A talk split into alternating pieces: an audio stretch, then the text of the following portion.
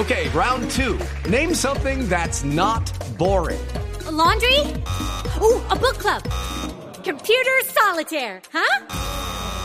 Ah, oh, sorry, we were looking for Chumba Casino.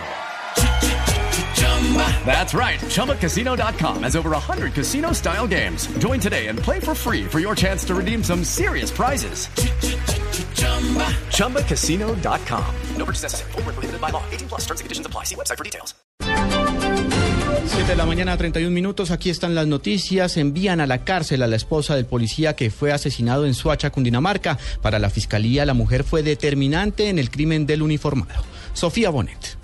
Buenos días. Ante un juzgado de Suacha, la Fiscalía presentó varias pruebas que comprometerían a Adriana Silva con el crimen de su esposo, el subintendente de la policía, Augusto Mieles. Los hechos ocurrieron el pasado 22 de julio en manos de dos sicarios, a lo que la Fiscalía señaló que ella habría planeado el asesinato junto con su amante Fabián Alberto Fuentes Flores, quien tenía una relación clandestina desde hace más de dos meses. Al parecer, ella le suministraba información con detalle de los movimientos de su esposo, como las horas de llegada y salida. Según las investigaciones, fue quien pagó los 2 millones 300 para que se cometiera el crimen. El juez consideró que las pruebas de la fiscalía serían contundentes, por lo que envió a esta mujer a prisión mientras se adelanta la investigación. Sin embargo, ella no aceptó los cargos. Sofía Bonet, Blue Radio.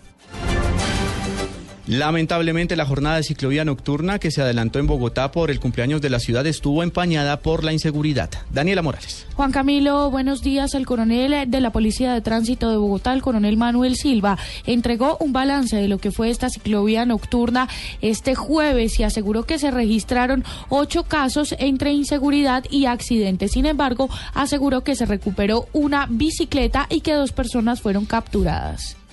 Se presentaron ocho eventos, también tenemos un reporte de una recuperación de una bicicleta, pero se dio un buen dispositivo de seguridad por los diferentes ejes viales. Bueno, ha sido un evento que lo reportaron al 123 y se dio la facilidad que inmediatamente pues, las patrullas pudieron reaccionar y tener lógicamente la recuperación y también pues las personas en este momento que la utilizaban.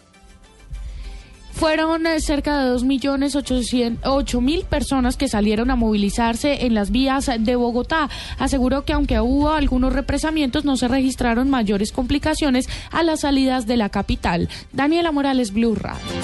En Florencia, sicarios asesinaron a un comerciante del departamento de Caquetá. Nos amplía la información John Martínez. En momento en el que el comerciante Valentín Manrique, dueño de varias estaciones de combustible en el municipio de San Vicente del Caguán, se dirigía a su casa después de ir en busca de su hijo al colegio y no encontrarlo, decide regresar a la misma. Manrique se movilizaba en su vehículo tipo camioneta de color blanca de placas UTL 957 cuando fue atacado con disparos de pistola por dos sicarios que se movilizaban en una motocicleta de T de color oscura, quienes lo abordaron llegando a su vivienda y le dispararon indiscriminadamente hasta acabar con su vida. El comerciante, en el momento en que le disparaban, chocó su vehículo de frente contra el vehículo del vecino que ya se encontraba parqueado. Estos hechos están relacionados al parecer con un ajuste de cuenta, ya que hace 15 días atrás también fue asesinado el contador Óscar Agudelo, quien fue gerente de una empresa transportadora de crudos, Las Ceibas, y Valentín era el propietario de la empresa Transguayaver de San Vicente del Caguán, también transportadora de crudo en el departamento del Caquetá. A esta hora las autoridades realizan operativo para tratar de dar con el paradero de los sicarios. Desde Florencia Caquetá, John Martínez, Blue Radio.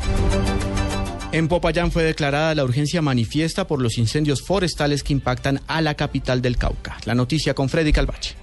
Un promedio de 15 grandes incendios forestales diarios han tenido que atender los voluntarios en la ciudad de Popayán, lo que ha generado una verdadera emergencia en la capital del departamento del Cauca, dijo el comandante del cuerpo de bomberos, Juan Carlos Gañán. Eh, se ha tenido que acudir a todos los organismos de socorro en apoyo y a personal del Ejército Nacional que nos ha colaborado en este proceso. El día de hoy ya se activó el proceso de determinación de la emergencia por la Corporación Regional y por el Comité Local de Atención de, de Desastres. Esta urgencia urgencia manifiesta que se ha decretado hoy, ¿qué, ¿qué, representa o qué le va a permitir? La contratación directa de recursos para el habituallamiento y sostenimiento de la operación. Según el reporte de los bomberos y la CRC, los incendios han consumido más de 300 hectáreas de bosques en los alrededores de la capital del departamento del Cauca. En Popayán, Freddy Calvache, Blue Radio. En el mundo, la policía italiana anunció la detención en Palermo de cinco presuntos traficantes de personas acusados de haber causado el miércoles pasado la muerte de cerca de 200 migrantes durante un naufragio frente a las costas de Libia.